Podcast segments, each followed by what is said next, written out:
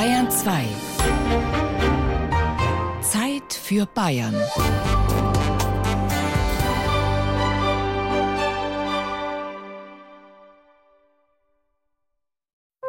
Bayern genießen. Liebe. Bayern genießen im Mai mit Gerald Huber. Im wunderschönen Monat Mai, als alle Knospen sprangen, da ist in meinem Herzen die Liebe aufgegangen, hat Heinrich Heine sich in eine große Tradition gedichtet. Denn schon seit Menschengedenken verbindet man mit dem Frühling und ganz speziell mit dem Mai, dem Wonnemonat, die Wonnen der Liebe.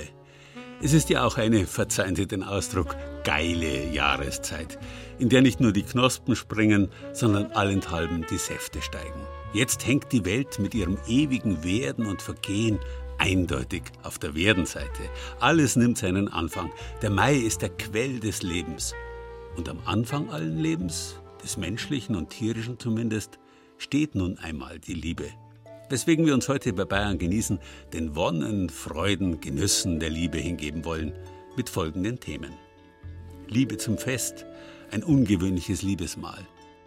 Liebe zum Garten, eine Tomatenfrau aus Staffelstein.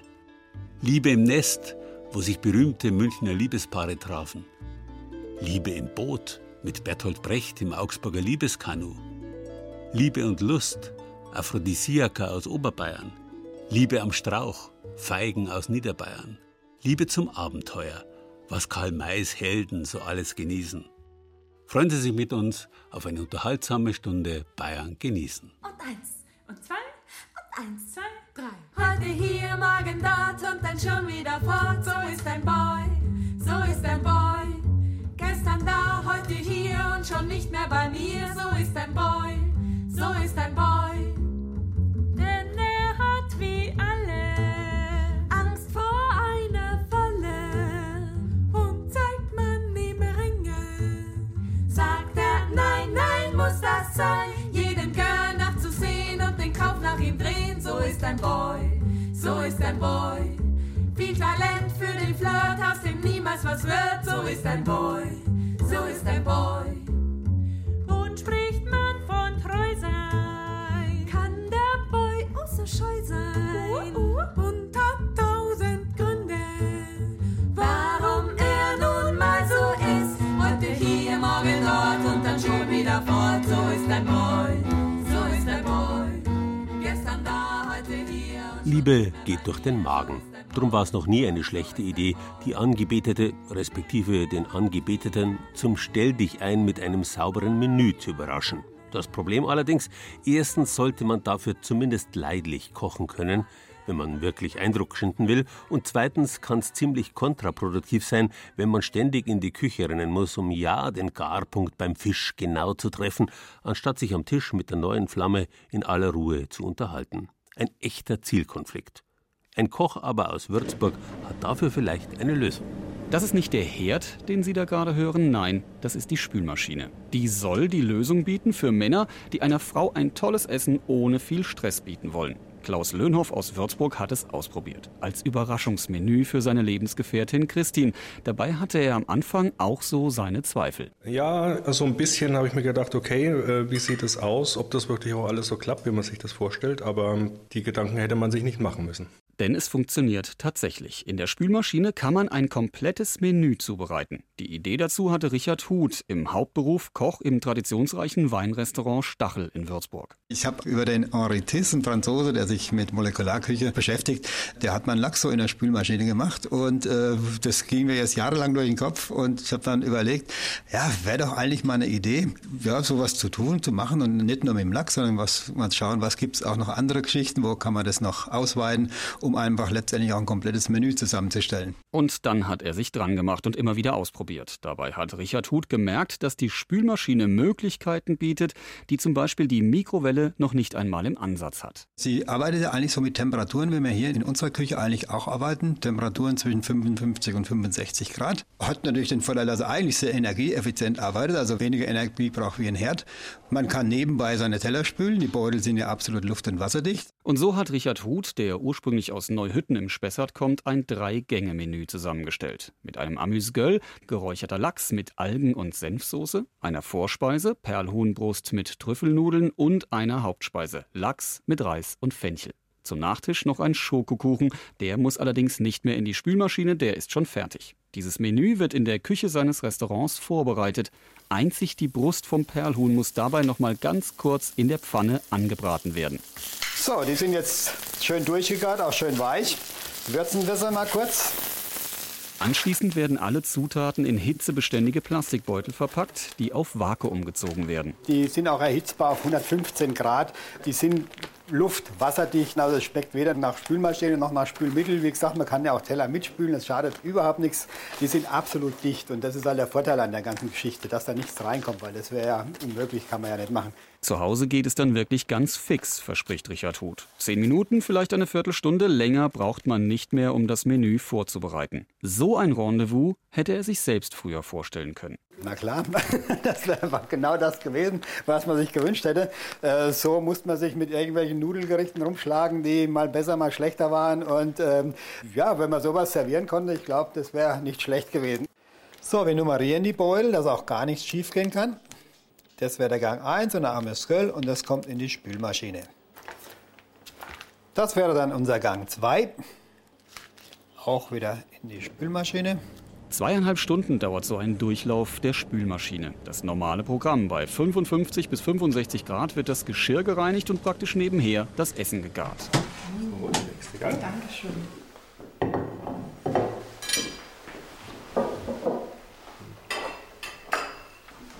Nun liegen alle Augen auf Christine. Sie ist schließlich mit dem Menü überrascht worden. Hat's geschmeckt? Ist super gut. Sehr, sehr lecker. Möchte ich mal wieder essen. Schmeckt mal die Spülmaschine raus? Überhaupt gar nicht. Ich hätte es nicht geglaubt. Ist wirklich super lecker. Ich habe mich total gefreut. Das ist eine tolle Überraschung von dir gewesen. Vielen Dank. Gerne. Machst du es jetzt öfter? Ach ja, da können wir mal drüber reden. Ja. Klaus ist erleichtert. Der Versuch ist geglückt. Er hatte nicht viel Arbeit und kann mit seiner Herzensdame das Menü genießen. Besser geht's nicht. Ja, der Garpunkt ist tatsächlich perfekt. Quasi wirklich auf den Punkt gegart. Das Fleisch ist durch und selbst der Reis ist richtig schön körnig und nicht zerkocht. Und das Gemüse, man denkt, das ist direkt frisch von draußen auf den Tisch gekommen. Also perfekt. Das Liebesmenü aus der Spülmaschine. Interessant, wenn auch gewöhnungsbedürftig für Genießer. Wer es trotzdem ausprobieren will, der findet alles Wissenswerte auf unserer Internetseite bayern2.de Zeit für Bayern.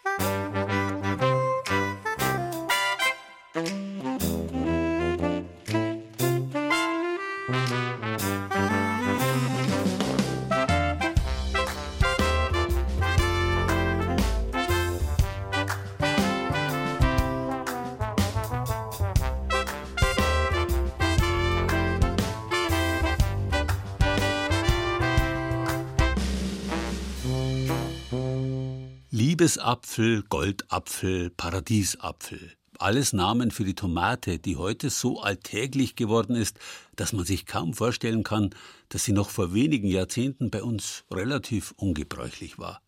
Bekannt ist die aus Amerika stammende Tomate zwar schon seit Jahrhunderten, aber zunächst bloß als Zierpflanze. Bayerns alte Verbindungen nach Italien haben sie schließlich im 19. Jahrhundert bei uns heimisch werden lassen. Vermutlich gibt's weltweit über 6000 Sorten. Kaum zu glauben, wenn man sich das tomatische Einerlei in unseren Supermärkten anschaut. Dabei sind gerade Tomaten ungeheuer vielfältig. Rot, orange, schwarz, gelb, grün, gestreift. Helga Dressel aus Bad Staffelstein sammelt seit über 30 Jahren Tomatensamen und baut sie an. In Staffelstein ist sie daher auch bekannt als Tomatenfrau. Zunächst zieht sie in ihrem Wohnzimmer aus den Samen kleine Pflänzchen, in ihrem Garten werden sie dann groß. Das Wichtigste für eine reiche Tomatenernte viel Liebe. Helga Dressel trägt einen tomatenroten Sonnenhut auf ihrem Kopf. Zärtlich streichelt sie über die zarten Tomatenblätter in ihrem Wohnzimmer. Jeden Tag streicheln, das ist ganz wichtig, weil Tomaten sind Frauen. die brauchen Liebe. Und später ist es auch ganz wichtig, nie abends gießen, weil eine Tomate immer mit trockenen, warmen Füßen ins Bett will. Wie die Frauen. In ihrem Wohnzimmer steht ein ganzer Tisch voll mit kleinen Töpfen, aus denen grüne Pflänzchen ragen. Damit die Stämmchen nicht brechen, bindet Helga Dressel an jedes ein kleines Holzstöckchen. Hin und wieder hilft ihr dabei ihre Freundin Maria Will. Sie wollte, man kann ranlassen, aber ich habe dann gleich, weil das wirklich eine ganz filigrane Arbeit, sag ich einmal, ist, habe gleich die erste Tomate abgebrochen. Ich gedacht, jetzt schickt sie mich weg, aber sie hat mich gelassen. Und ich habe dann wirklich gesehen, mit wie viel Liebe und Fürsorge sie das alles macht. Schon seit jeher wird das Nachtschattengewächs gerne mit der Liebe in Verbindung gebracht. Die Franzosen zum Beispiel gaben der Frucht den Namen Liebesapfel, weil man ihm aphrodisierende Wirkung zuschrieb, erzählt Helga Dressel, die all die Geschichten rund um die Tomate kennt. Später in Frankreich dann, in Paris, war es verboten, dass junge Mädchen Tomaten essen, weil man immer noch gedacht hat, dieses verführt die Männer, wenn die Tomaten essen, dann sind die so aufgepitcht und die Männer mh, mm, verfallen den jungen Mädchen. Also wurde es verboten, dass junge Mädchen Tomaten essen. Inzwischen hat die Tomate nichts Verbotenes mehr. Nur etwas in Vergessenheit geraten ist die ungeheure Vielfalt, bedauert Michael Stromer, der Kreisfachberater des Landkreises Lichtenfels für Gartenkultur und Landespflege. Wenn wir über Geschmack reden und über Vielfalt reden und über die, die Liebe und Pflege, dann sind wir bei den Hobbygärten schon sehr gut aufgehoben. Das Schöne ist, man kann sie auch auf kleinstem Raum halten, im Topf, auf dem Balkon, auf nicht einmal einen Quadratmeter kann man sich drei Stück hinstellen und hat über einen langen Zeitraum eine schöne Ernte. Helga Dressel züchtet fast 150 verschiedene Sorten. Sie schmecken mal säuerlich, mal süß, mal schokoladig. Die muss noch gar nicht Früchte haben, kann ich schon sagen. Jawohl, das ist jetzt äh, die Ochsenherz oder das ist die Goldstreif oder das ist die Futzi Putzi oder die Black Siemen, weil die Blätter so unterschiedlich sind, teilweise filigran wie bei der Silberdanne, kartoffelblättrig bei der Black Siemen, normalblättrig bei der Mama. Also es ist eine Vielfalt. Die vielen unterschiedlichen Tomaten hat sie von Reisen mitgebracht, erzählt die Tomatenfrau, und ihre Familie sei sehr reiselustig. Von einem Markt in Tunesien hat sie kürzlich selbst eine Sorte mit heimgebracht. Wir sind über den Markt spaziert, um Gewürze zu kaufen, und da habe ich auch diese Tomate gefunden. Dann habe ich den Samen gewonnen, habe ihn getrocknet und dann zwischen der Wäsche mit nach Hause gebracht. Und die ist äh, von der Konsistenz eine Cocktailtomate, aber zuckersüß. Wenn man die langsam im Mund so zergehen lässt, hat man die Nuancen von Nougat. Und die Kinder mögen die sehr gerne. Der größte Teil der Ernte ist für den Eigenbedarf. Hin und wieder verkauft ihre Tochter ein, zwei Kisten von den bunten Tomaten auf dem Markt. Inzwischen hat sich herumgesprochen, was Helga Dressel anbaut. Hin und wieder kommt auch Kundschaft von auswärts, um ihr ein paar Tomatenpflänzchen abzukaufen. Viel mehr als ein leidenschaftliches Hobby ist es allerdings nicht. Die Pflänzchen machen nun einmal viel Arbeit und brauchen viel Liebe, damit sie wachsen und gedeihen. Bezugsadressen oder ein ausgefallenes Tomatenrezept der Tomatenfrau aus Bad Staffelstein gibt es natürlich auf unserer Internetseite www bayern2.de. Irene, weißt du was? Komm mit mir ins Gras. Es blüht schon der Flieder, die Fröschhupfen wieder. Pack was zu essen, nein, vergiss nicht den Wein. Auf, auf, lass uns gehen, die Sonne scheint so schön. Ach, nun ist die goldene Zeit, hörst du, wie der Kuckuck schreit.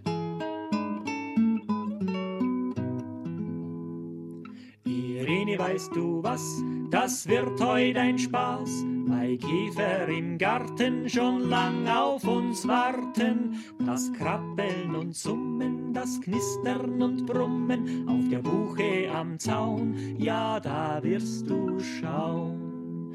Ach, nun ist die goldene Zeit, hörst du, wie der Kuckuck schreit.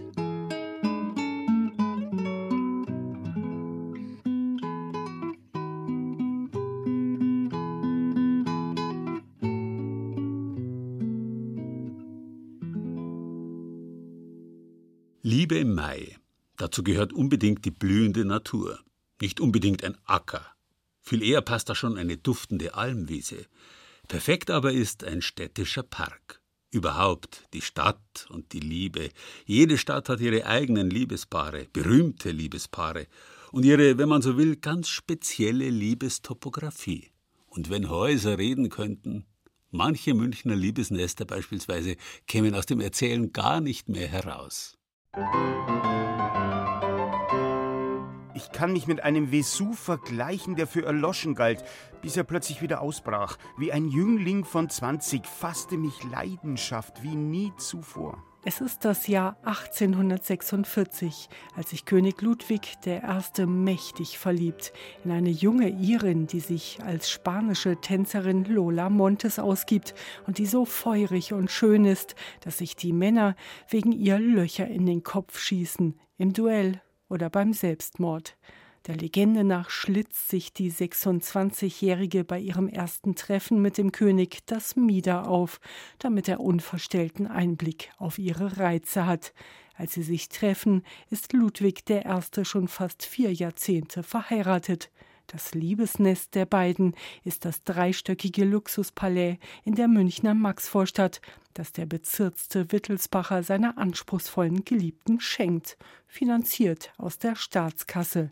Die braven Bürger hassen diese Frau, die Zigarre rauchend durch München zieht. So ein Flitscher, diese ja, Lola. Ja, so ein hergelaufenes Luder da. Eine spanische Tänzerin, dass ich da nicht lache. Ja, Tänzerin, die wir ein Kunststückel kennen. No, und unserem König hat seinen Kopf so vertraut, dass er nicht mehr gerade ausschauen kann. Ludwig will diese Affäre unbedingt und stolpert schließlich drüber. Er macht seine Lola zur Gräfin von Landsfeld und besucht sie mehrmals die Woche. Seine Gemahlin erträgt die Schmach schweigend, doch das Volk tobt. Als Münchner Studenten im Winter 1848 gegen die kostspielige Affäre protestieren, lässt er Lola ausweisen und tritt kurz darauf selbst zurück. Wer in München auf den Spuren dieses außergewöhnlichen Liebespaares wandeln will, wird in der Maxvorstadt nicht mehr fündig. Wo sich früher König und Tänzerin das Bett teilten, sind heute Hochglanzbüros von Steuerberatern und Wirtschaftsprüfern. Ganz anders geht die Geschichte von Karl und Liesel. Der erste, der mit mir nicht einverstanden war, das war nun Karl Valentin. Der hat zu mir gesagt, Sie, Fräulein, so Brett, die muss ganz kess sein, die muss am Busen rum. Sagt er, das ist nichts für Sie. Aber Sie sind sehr komisch, Sie müssen sich aufs Komische verlegen. Liesel Karlstadt mit richtigem Namen Elisabeth Velano trällert eines Abends im Jahr 1911 als Soubrette im Vorprogramm von Karl Valentin. Er gibt der 19-Jährigen den Künstlernamen Liesel Karlstadt, steckt sie in wenig vorteilhafte, aber urkomische Hosenrollen und nimmt sie als Dauergeliebte. Die zwei Künstler scheinen füreinander geschaffen. Sie leben ihre komplizierte Verbindung vor allem auf den rund 100 Münchner Volkssängerbühnen, etwa in der Künstlerkneipe Alter Simpel in der Maxvorstadt. Valentin denkt nicht daran, sein gemütliches Heim und seine Ehe aufzugeben und treibt Liesel Karlstadt damit fast in den Selbstmord. 1935 springt sie in die Isar, wird jedoch rausgezogen. Und obwohl sich danach die Lebenswege langsam auseinander entwickeln, stehen sie beide heute noch auf dem Viktualienmarkt, in Bronze gegossen, zwischen Salatköpfen und Kartoffelkisten, Pfifferlingen und Primeltöpfen. Und immer noch legen Unbekannte dort Blumen ab, im Gedenken an ein sehr ungleiches Paar, das nur auf der Bühne wirklich zusammenkam.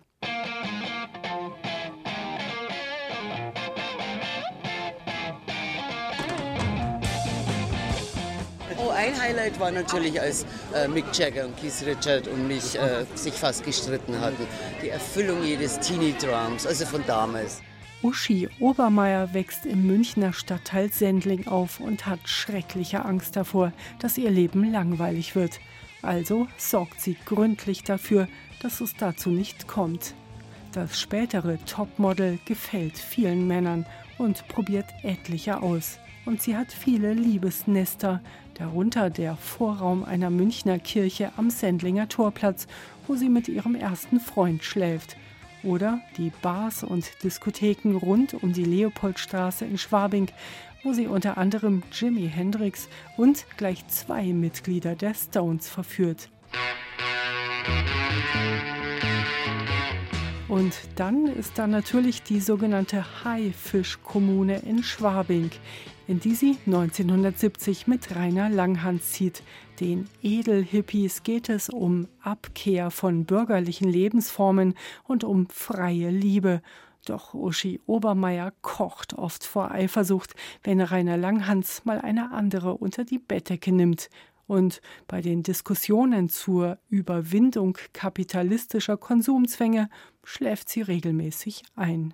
Die Überwindung von Kapitalismus und Konsumzwang sind wohl kaum ein Thema für dieses Paar, Helg und Susanne, das nach kurzem Rausch ein bitterböses Ende nimmt. Denn für den Schweizer Ex-Juristen Helg Skabi ist Susanne Klatten nicht die ganz große Liebe, sondern der ganz fette Braten. Ihn lockt nur eins. Money. Money. Susanne Klatten ist milliardenschwere BMW-Großaktionärin und die reichste Frau Deutschlands.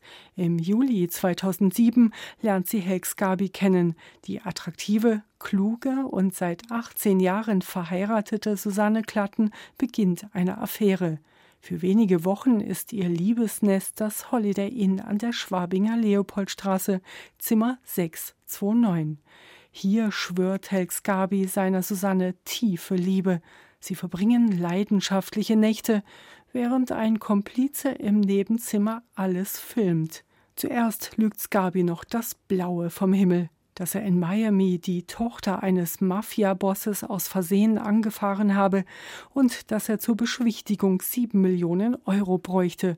Susanne Klatten glaubt ihm und ordert bei ihrer Bank die Summe in 200 Euro Scheinen.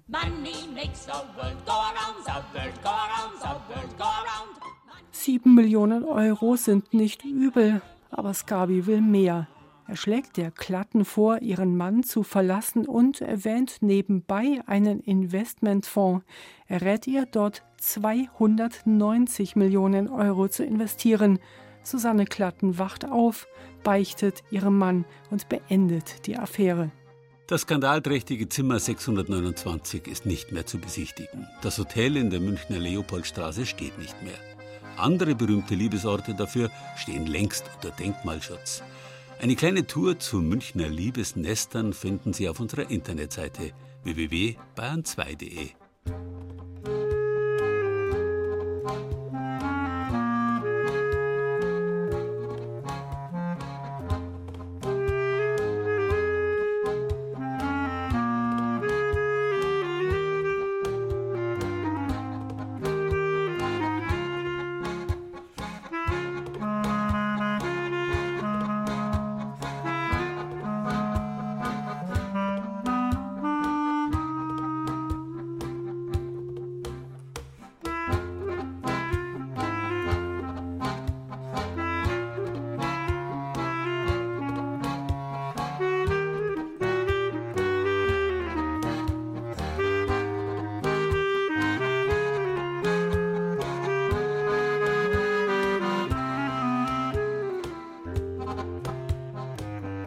Eine Idylle mitten in der Großstadt, wie geschaffen für eine Auszeit und zugleich ein verwunschener Treffpunkt für frisch und weniger frisch Verliebte, das ist die Kahnfahrt in Augsburg. Direkt am alten Stadtgraben und der Stadtmauer gelegen, gibt's hier die Möglichkeit, unter alten Bäumen am Ufer zu sitzen oder seine Liebste mit kraftvollen Ruderschlägen übers Wasser zu chauffieren. Ja, mein Urgroßvater hat es angefangen. Paul Kutz, 1876 hat er geheiratet, seine Frau, die war Bethe, und hat dann an seinem Hochzeitstag seine junge Braut praktisch das erste Mal hier über den Stadtgraben gerudert. Und so ist es dann entstanden. Der hatte hier am Berg oben so eine Wäschebleiche, Bläuch sagen wir mir Augsburger. Und dann hatte er noch eine, eine Kaffeerösterei. Und als drittes hat er dann diesen Kahnverleih angefangen, so als drittes Standbein. Ne? Heute gehört Bela Barlock die Kahnfahrt, diese romantische Ausflugswirtschaft mitten in Augsburg. Verliebte Paare gehören heute wie eh und je zur Kundschaft, sagt er. Es gibt immer hier ganz viele Liebesgeschichten. Also viele lernen sich hier kennen. Die heiraten hier. Ein paar Jahre später kommen die mit den Kindern zur Taufe wieder hierher und habe hier ganz viele Generationen, also über Generationen geht es hier oft.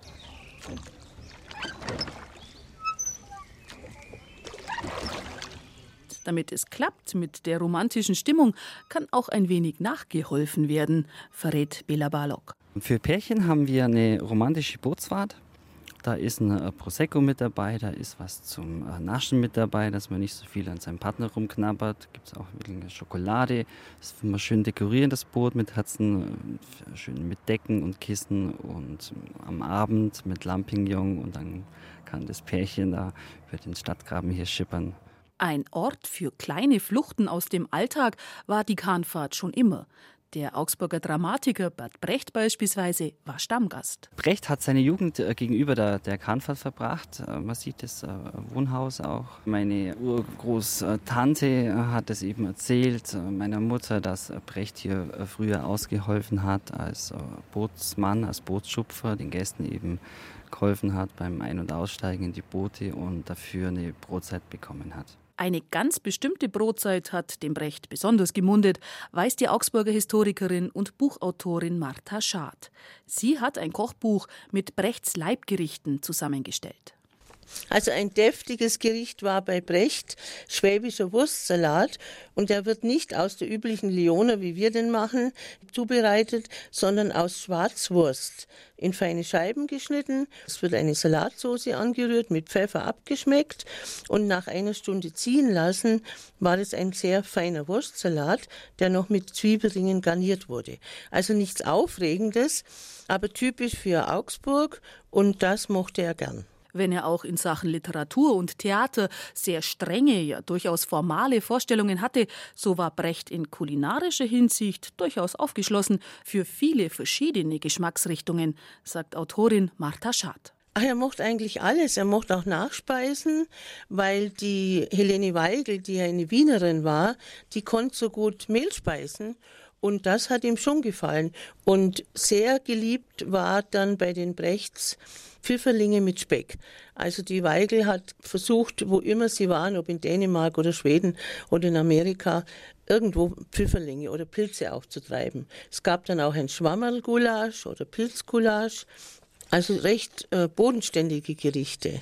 Aber man sieht schon, Liebe geht buchstäblich durch den Magen, sowas beim Brecht auch. Ja doch, gerade die Wiener Küche, die ja der bayerischen Küche sehr ähnlich ist, Marillen, Topfenknödel, ausgebackene Apfelringe, das hat die Weigel immer gekocht. Oder eine Riebieseltorte, also Johannisbeertorte. Die Weigel hat solche Rezepte aufgeschrieben und wir haben es ins Buch übernommen. Als kleine Reminiszenz an den berühmten Schriftsteller hat Kahnfahrtbesitzer Bela Balog einen typisch österreichischen Apfelstrudel auf die Speisekarte gesetzt. Wem es nach etwas Herzhafterem gelüstet, der ist aber bei der Kahnfahrt auch gut aufgehoben.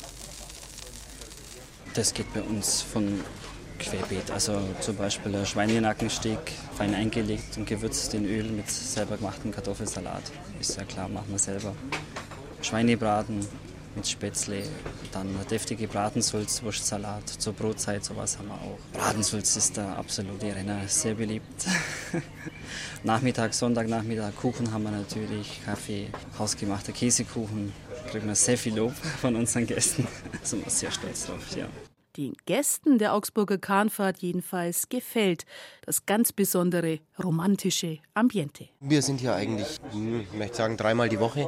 Wir wohnen hier in der Nähe und einen schöneren Biergarten findet man halt fast kaum. Ab und zu ist auch Bootfahren mit drin, aber da bin ich eher faul. Es ist alles grün drumherum, ist einfach nur schön. Ich bin von auswärts, ich komme aus Franken und hier eine leibhaftige Augsburgerin hat mich eingeladen, die Kahnfahrt mal anzugucken. Es ist wirklich total gut, was ganz Besonderes. Die leibhaftige Augsburgerin, die war schon drei oder vier Jahre nicht mehr hier. Und aus der Kinderzeit kenne ich es als vielbesuchten Ort, war ich auch immer gern hier. Eins verschweigt sich, ich darf es erzählen, sie hat hier die ersten Zigaretten heimlich geraucht auf dem Wasser hinter der Kurve, wo es die Eltern nicht sehen konnten. Stimmt. Ja, ja, das Geheimnis. Das Geheimnis gehört unbedingt mit dazu zur Liebe. Genauso wie der verschwiegene Ort. Alles Wissenswerte rund um die Augsburger Kahnfahrt und das Rezept zu Bertolt Brechts Lieblingswurstsalat unter bayern2.de. Zeit für Bayern.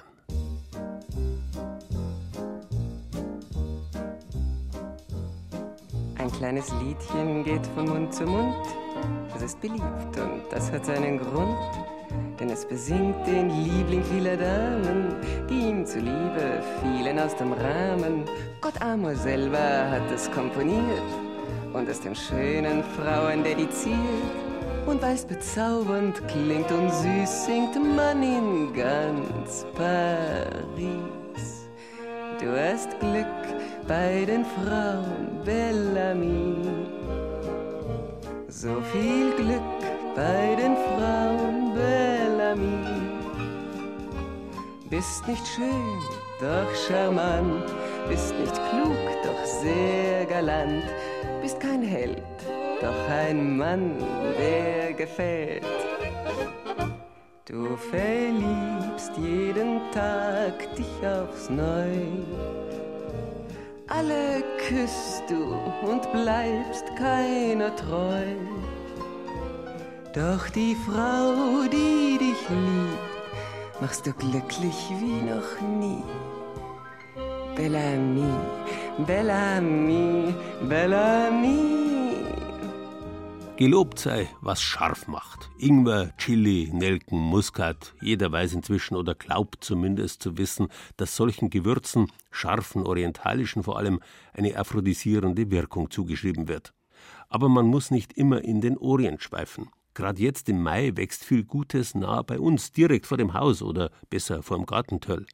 Und wenn Sie jetzt lachen und sich denken, Petersil oder Schnittlauch eignen sich nur als Dekoration auf dem Kartoffelsalat oder der Nudelsuppe, dann sollten Sie jetzt ganz genau zuhören. Der Schnittlauch, Petersil, Brunnenkresse, was ist noch bitter? Natürlich der Löwenzahn, Sauerampfer, dann auf der Wiese ganz einfach spitzwegerig. Ich würde sie in frischem Zustand essen, essen, essen, so viel ich Lust habe und so viel es mir schmeckt. Ganz wichtig, in, in frischem und rohem Zustand, im Salat, in der Suppe, im Gemüse, auf dem Butterbrot. Eine Suppe aus Gartenkräutern, gewissermaßen als Vorspiel für sinnliche Stunden. Zartgrün, schaumig aufgeschlagen, mit einem Schuss Sahne. Es ist der Frühling, eingefangen in einem Suppenteller, verrät Sabine Friesch von der Blumenschule in Schongau das Geheimnis. Die Frühlingskräuter bergen alles, was der Körper braucht, um in jeder Hinsicht in Schwung zu kommen. Mit den Frühlingskräutern werden einfach die Organe angeschubst, damit sie wieder richtig in die Gänge kommen. Wenn die Unterleibsorgane gesund sind, also wenn die gut durchblutet sind, wenn die Verdauung gut funktioniert, werden auch die Geschlechtsorgane sowohl von den Männern wie auch von den Frauen von den Kräutern gut unterstützt. Es ist ein oft verloren gegangenes Wissen, dass Sabine Friesch zwischen den duftenden Kräuterbüscheln wieder hinauftaucht. Das Wissen über Düfte, Geschmäcker und ganz wichtig, das Aussehen der Pflanzen. Erstaunlicherweise leitet die Menschen auch heute noch, oft ohne es zu merken, ihre Intuition in die richtige Richtung. Die Karotte vielleicht? Ja, weil das halt die einzige süße, das süße Gemüse ist, was mir jetzt so einfällt. Und ich finde, ja, das ist was, was Süßes, ist was Erotisches irgendwie. Also Aber mit der Form hätte es dann nichts zu tun. Nein, nicht wirklich. Aber jetzt, wo Sie es sagen, vielleicht doch auch. Die ganze Welt ist wie verhext. Veronika, der Spargel tatsächlich, Wurzeln sollten in keinem Liebesmenü fehlen, sagt Pflanzenexpertin Sabine Friesch. Alle, die sich eignen, finden sich direkt in den heimischen Gärten. Da gehört auch der Meerrettich dazu und natürlich eben Löwenzahn, dann die Rapunzel. Und das sind ganz oft Pfahlwurzeln. Und Pfahlwurzeln sind von der Signatur her genauso wie die Chili, haben immer was mit der Penissignatur zu tun. Und die Signaturenlehre wird natürlich in dieser ganz historischen Kräuterkunde als Anhaltspunkt dafür genommen, dass es aphrodisierend ist. Von wegen also innere Werte. Das Außen ist mindestens genauso wichtig. Denn bevor die Liebe durch den Magen geht, kommt sie schließlich am Auge vorbei. Erdbeeren? Also ich würde jetzt sagen die Feige und der rote Apfel, der strahlt ja schon was Erotisches aus. Ich würde sagen Erdbeeren. Kirschen und Erdbeeren. Keine Ahnung, ist vielleicht die Farbe, die Form auch. Muss man sich mal genauer anschauen. dann weiß man schon, was ich meine. Intuitionen, denen man ruhig trauen sollte, findet Agnes Pfeifenthaler, die Wirtin und Köchin vom gleichnamigen Wirtshaus in Bad Feinbach. Die Farbe Rot ist wichtig, Weiß ist wichtig. Ja, das sind diese erotisierenden Farben, also dieses reine bräutliche Weiß, sag ich jetzt mal, und das Rot, das Rot hat einfach ein Feuer. Die Erdbeere, der tiefrote Liebesklassiker, die Kirsche, der rotbackige Apfel. Sie alle gäbe es gar nicht ohne das vorherige Weiß, den Blütenschaum, der sich wie ein Brautschleier über die Obstgärten legt. Erstaunliche Kräfte schlummern in ihm, ganz besonders in den weißen, duftenden Blüten des Kirschbaums. Er ist der Mondgöttin Artemis geweiht. Also das ist einfach die Göttin der Fruchtbarkeit. Dann ist sie die Hüterin der Hebammen. Sie ist so eine Frühlingsgöttin. Und da ist es wieder. Das uralte Wissen der Ahnfrauen, die um die Kraft der aufbrechenden Natur wussten und versuchten, diese Kraft verfügbar zu machen. Etwa in einem Kirschblüten-Elixier. Wir gehen so um 10, 11 Uhr raus und schauen einmal, welche Blütenzweige der wische einfach am leichtesten. Ich hole mir zwei, drei Handvoll Blüten, zupfe die ab, die dürfen ruhig auch noch ein bisschen feucht sein. Dann gebe ich die in ein frisches, schönes Schraubglas, fülle das ein, fülle dann mit Alkohol auf und schaue, dass alle Blüten gut benetzt sind. Die wichtigste Zutat allerdings, die darf nirgendwo fehlen. In keinem Liebestrank, keinem Menü, keinem duftenden Räucherritual. Und das ist der gute Gedanke, der schon dem Pflücken, Schnipseln und Kochen innewohnen sollte. Ich habe einfach diese Lebenserfahrung gemacht. Wenn ich mir was sehr intensiv wünsche, dann kriege ich es auch. Die Kräuter sind nicht ein Druckknopf und die nehmen einem was ab. Also ich unterstütze meine Gedankenwelt und ich unterstütze praktisch das, was in mir sowieso schon da ist und aktiviere das. Und die Kräuter, egal ob ich sie esse oder räuchere, die bringen nur Energie in Bewegung. Oder wie man in Frankreich sagt, wo die Liebe den Tisch deckt, schmeckt das Essen am besten.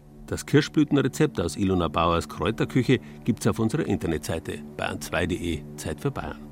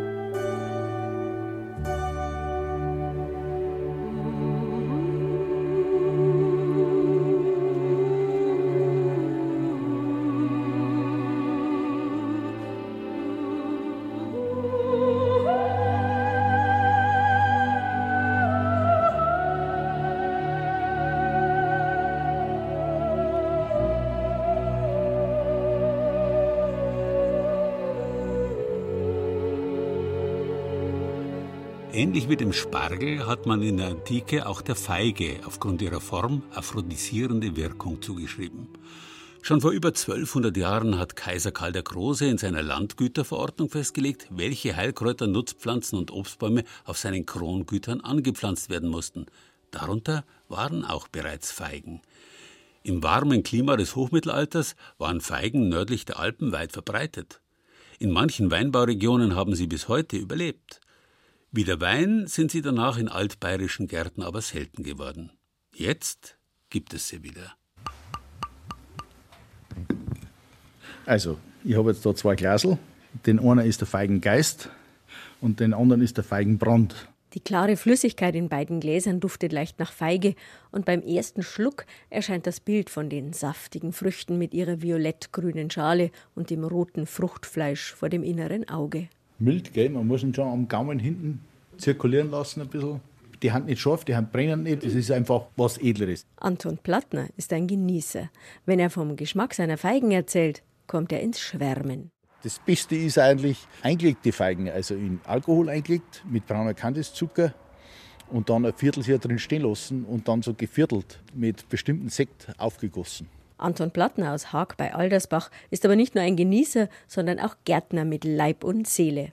Aus einem Stadel und eineinhalb Tagwerk Land hat er eine Baumschule geschaffen, die heute nach Japan, in die USA und ganz Europa exportiert. Exportschlager ist die Bayernfeige Violetta.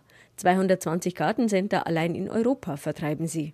Die Feige stammt ursprünglich von meiner Großmutter. Wenn ein normaler Winter war, hat nichts gefallen. Und wenn es ein ganz strenger Winter war, dann hat es wieder zurückgefriert. Der Hof der Großmutter mit Kakteen, Palmen und eben der Feige hat den kleinen Anton fasziniert. Als er vor 35 Jahren mit seiner Baumschule begonnen hat, kam auch die Faszination Feige. Ja, da habe ich was geerbt von der Feige, als Enkel sozusagen. Dann sind wir auch Jahre nach Italien gefahren und, und haben dort das recherchiert. Ja, die halten eigentlich 9 Grad aus in Italien. Und meine habe ich draußen vergessen gehabt, einmal bei 19 Grad minus, drei Tage und drei Nächte. Und die waren so Stein und Bein angefroren, dass man es nicht mehr weggebracht hat vom Topf. Dann haben wir es in einen Schuppen da, auch nicht frostfrei. Und im Frühjahr haben die alle wieder raus drin. Haben wir gedacht, hoppla, das ist was anderes. Das ist was Interessantes. Und da haben wir dann nachgezüchtet und natürlich schöne Formen und, und Wüchsige, nicht nur Strauch, sondern auch schöne Wüchsige und mehr Früchte. Wir stehen vor einem Feigenstrauch an einer Wand der Gärtnerei an einem Spalier. Er ist über zwei Meter hoch, an den dünnen, geraden Ästen sind nur wenige winzige Blätter und viele etwa fingerhutgroße Feigen. Nach wenigen Jahren werden aus kleinen Pflanzen riesige Sträucher, so wie bei Eva und Alfons Kasberger in Passau. Fallen tut es mir weniger, weil ich kann mein Auto in die Garage reinkommen im Sommer, weil das jetzt dort Garageneinfahrt ist. Ganz ernst meint Alfons Kasberger das nicht, denn er liebt den Geschmack der Feigen und isst sie im Sommer schüsselweise. Auch für seine Frau sind die Früchte das Wichtigste. Schmecken muss. Und jeder isst es gern. Und Marmelade kann es machen. Nachbarn freuen sich, wenn sie was kriegen. Ende Juli, spätestens Anfang August sind die Feigen reif, bestätigt Gärtner Anton Plattner. Die Feige ist eine reine Tafelfrucht, die muss man sofort verarbeiten. Ist süß, ist ganz weich. Und das im Feinkostladen kaufen können, die hält da mindestens drei Tage. Und die kann natürlich nicht so weich sein, die darf gar nicht so weich sein, weil die, wenn sie jetzt in eine Tupper-Schüssel einlernt, nach ein paar Stunden schmeckt schon säuerlich, weil es einfach sofort das Gern anfängt. Weil es viel Zucker, viel Saft und so weiter. Jetzt im Frühjahr sind die Früchte Fingerhut groß und gut zu sehen, weil die fünffingerigen Blätter noch klein sind. Ungewöhnlich, ein Strauch, an dem viele Früchte, aber kaum Blätter hängen, sagt Eva Kasberger. Die meisten Leute wissen gar nicht, was es ist. Die gehen her und sagen, was ist denn das? Schauen sie an, die können es gar nicht glauben. Wunderschöne Blätter, also nicht wie beim Apfelbaum, wo es dann im Federrecher, die kannst du nehmen, das sind Riesenblätter. Wunderbar zum Wegräumen, also vom Saustall her überhaupt nicht. Die Bayernfeige in der Garageneinfahrt der Kasbergers steht schon viele Jahre hier in Passau und ist unverwüstlich. Ich darf es nicht sagen, aber es ist fast wie Unkraut. Nein, weil es immer wieder kommt, auch wenn es ein bisschen zurückfriert. Kann passieren, wenn der Winter hart ist, aber es ist wie Unkraut. Jetzt freuen sich die Kasbergers aber erst einmal auf den Sommer und auf die Früchte ihrer Feige. Die galten schon vor 7000 Jahren als sinnlich machend. Alfons Kasberger lächelt. Ich habe noch nie ein Problem gehabt. Und auch Gärtner Anton Plattner lächelt. In Asien, sprich arabischen Ländern, gilt ja die Feigen als Aphrodisiakum. Bei uns gibt es heute etwas Modernes. Tatsächlich, die gebackene Feige mit Vanilleeis und Sahne, also sinnlicher geht es fast nicht mehr. Gell? Das Geschmackserlebnis ist so fantastisch. Gell? So fantastisch ist es vermutlich auch deshalb, weil alles, was man nicht immer haben kann, unsere Lust darauf besonders weckt.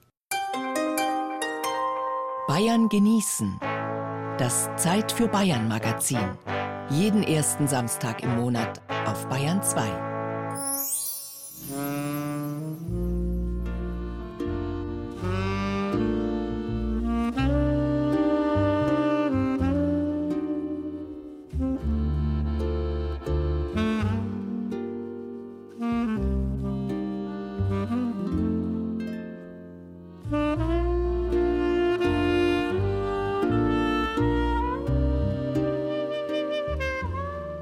Nicht nur die Liebe zum anderen Geschlecht, auch die Liebe zu fremden und fernen Ländern geht oft genug durch den Magen.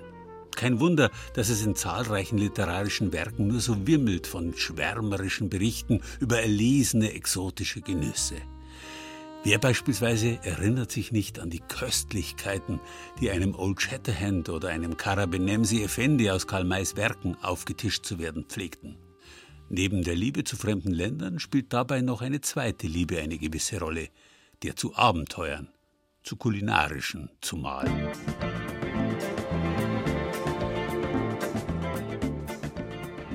Nun klatschte der Scheik laut in die Hände.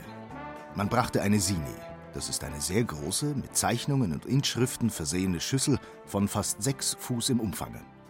Sie war gefüllt mit Birgani, einem Gemenge von Reis und Hammelfleisch, welches in zerlassener Butter schwamm. Dann kam ein Barah Maché, ein stark gewürztes Ragout aus Hammelschnitten, nachher Kebab, kleine, auf spitze Holzstäbchen gespießte Bratenstückchen, dann Kima, gekochtes Fleisch, eingelegte Granaten, Äpfel und Quitten und endlich Raha, ein Zuckerwerk von der Art, wie auch wir es in verschiedenen Sorten beim Nachtisch zu naschen pflegen. Wahrscheinlich hatte Karl May nie ein arabisches Gericht gekostet, als er diese Speisefolge bei einem Gastmahl des Beduinenstamms der Hadedin beschrieb. Wir wissen ja, dass der Webersohn aus dem Erzgebirge die längste Zeit seines Lebens in Gefängniszellen und am Schreibtisch verbracht hat, bevor er als alter Mann im Jahr 1900 tatsächlich eine touristische Orientreise unternahm. Trotzdem hat er uns als Autor die allerspannendsten Abenteuer in exotischen Ländern vorgegaukelt. Seine überbordende Fantasie war offensichtlich auch kulinarisch geschärft, sonst wäre ihm diese Szene aus dem Roman Durch die Wüste nicht so appetitanregend gelungen. Man kann sie auch in einem Sammelband nachlesen, der unter dem Titel Durchs wilde Lukulistan ausschließlich Essepisoden aus Maiswerken präsentiert. Er ist im Bamberger Karl-May Verlag erschienen. Dessen Chef, Bernhard Schmidt, erläutert, wie man auf die Idee gekommen ist. Wir haben versucht, durch verschiedene Bücher, die verschiedene Themenbereiche Karl Mays aufgreifen, etwas neue Leserschichten zu erreichen. Und da kam die tolle Idee der Herausgeber Heinz Mees und Uwe Nessler, die Geschichten rund ums Essen von Karl May herauszugeben. Sehr originell aufgemacht, fast wie in einer Menüform, wobei es alles andere als ein Kochbuch ist, sondern einfach humorvolle Anekdoten. Und wir fanden die Idee ganz toll und hat auch schon viele Freunde gewonnen. Kulinarische Anekdoten versammelt der Band von Hales Erfahrungen mit dem Hinterteil eines Schweins über die Zubereitung von Sekt in Mosul bis zum Rezept von Grizzly Delikat. Karl Mays Liebe zum Abenteuer ging auch durch den Magen. Und wir haben seine Bücher wohl unter anderem deshalb geliebt, weil sie uns manchmal den Mund wässrig machten. Wir wissen nicht, wie viel Lust die jungen Generationen heute auf seine abenteuerlichen Speisefantasien haben. Wir wissen nicht, ob Karl May ein Schriftsteller im Verschwinden ist. Derzeit ist er in aller Medien Munde, denn am 30. März haben wir seines 100. Todestages gedacht. Ob er vor seinem Ende noch einmal gut gegessen hat, schwer erkältet, wie er von einem triumphalen Vortrag aus Wien ins heimische Radebeul zurückgekehrt war? Was hat er denn überhaupt gern gemocht, wenn er nicht unterwegs war auf den schnellen Rossen seiner Imagination? Also vieles von Karl Mays äh, Speiseplan wissen wir nicht, aber es ist eine Seite zumindest auch überliefert, wo er ein sogenanntes Kostbuch geschrieben hat. Und ich darf hier vielleicht zitieren, was Karl May also wohl gern gegessen hat. Leber oder Rindsolade mit Kartoffelbrei, Reis mit Huhn, Petersilienwurzel mit Möhren oder Semmel, Karpfen mit Rotkraut, Wössingkohl mit Fleisch, zum Beispiel Koteletts, Milchhirse, Sirup, Butterbohnen, Kalbsbraten. Und ganz besonders originell ist diese Wünsche hier von Karl May, die er sich also für sein Essen gewünscht hat. Für den Apfelkuchen ganz grobe Stifte von Äpfeln schneiden, kein warmes Backobst, nie Heringskartoffeln, Möhren und Petersilienwurzel rund schneiden, nie lang, geriebene Semmel als Ersatz für Mehl zum Anmachen der Gemüse. Also er wusste schon ganz genau, was er haben möchte. Nicht nur auf fremden Pfaden hat er sich ausgekannt, sondern auch in der sächsischen Speisekammer. Dass ihm Essen viel bedeutete, kann man sich denken. Schließlich hat er in seiner Autobiografie eindrücklich beschrieben, wie groß der Hunger in seinem Elternhaus war. Kind armer Weber, krimineller Hochstapler in seiner Jugend, schließlich Erfolgsautor, dessen Reisefantasien allein in Deutschland mehr als 100 Millionen Leser glücklich gemacht haben. Doch welcher kulinarischen Spekulation würde der Mann gerne einmal nachschmecken, der Mais Werk heute in Bamberg als Verleger pflegt? Also den äh, Kaffee möchte ich nicht gern so trinken, wie ihn Karl May beschrieben hat, als er im Orient seinen gebrauchten Gipsverband als Filter benutzte. Aber äh, was mich immer fasziniert hat, war in den Wildwest-Geschichten die Bärentatzen. Also ich weiß nicht, ob man sie wirklich essen kann und wenn man sie essen kann, ob sie wirklich schmecken, aber er hat sie ja immer als ganz besondere Spezialität und Leckerbissen hingestellt und das hat mich immer schon als Kind fasziniert und vielleicht kommt man irgendwann mal in den Genuss, Bärentatzen probieren zu können. Well, so will ich euch etwas sagen. Das Beste sind die Tatzen. Es gibt überhaupt nichts, was über Bärentatzen geht. Sie müssen aber längere Zeit liegen, bis sie den gehörigen Ogu bekommen haben. Am delikatesten sind sie, wenn sie schon von Würmern durchbohrt sind. Aber so lange können wir nicht warten, denn ich fürchte, dass die Apachen sehr bald kommen und uns das Essen verderben werden.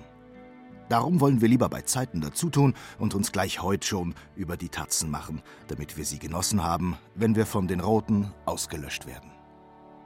Naja, es ist schon die Frage, wer da das Essen verdirbt, die Apachen oder die Würmer. Egal, für den Fall, dass Sie tatsächlich einmal in die Situation kommen, Bärentatzen zuzubereiten, auf unserer Internetseite bayern2.de Zeit für Bayern finden Sie ein historisches Rezept dazu.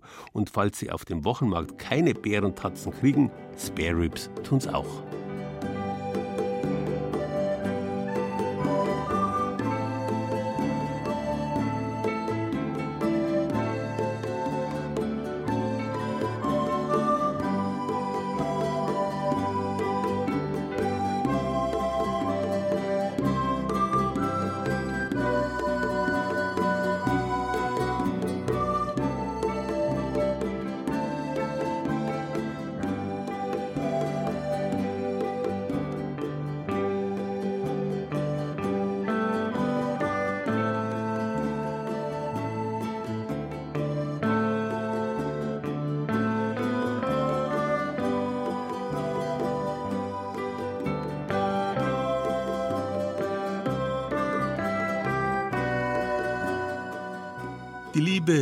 Uraltes Wort. Sie hängt zusammen mit lateinisch libet, es beliebt, gelüstet, gefällt und selbstverständlich mit der lateinischen libido.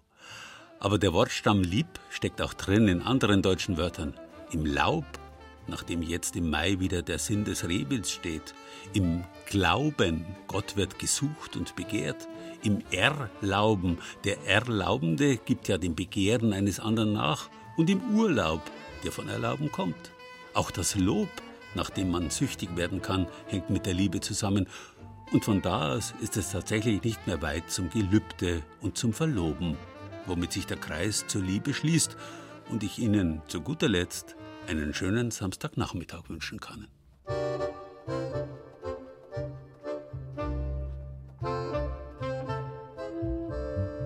Liebe. Das war Bayern genießen im Mai mit Gerhard Huber und Beiträgen aus unseren sechs Regionalstudios. Das Liebesmenü aus der Spülmaschine probierte Sascha Hack aus dem Studio Mainfranken. Carlo Schindhelm aus dem Studio Franken berichtete über die Tomatenfrau aus Bad Staffelstein. Zu berühmten Liebesnestern in der Landeshauptstadt führte uns Anja Salewski aus der Redaktion Oberbayern. Barbara Leinfelder aus unserer Schwabenredaktion hatte ein Stelldichein bei der Augsburger Kanufahrt. Tipps zu aphrodisierenden heimischen Kräutern und Pflanzen hatte Annette Kugler von der Redaktion Oberbayern. Von Birgit Fürst aus dem Studio Ostbayern kam der Beitrag über die niederbayerischen Feigen.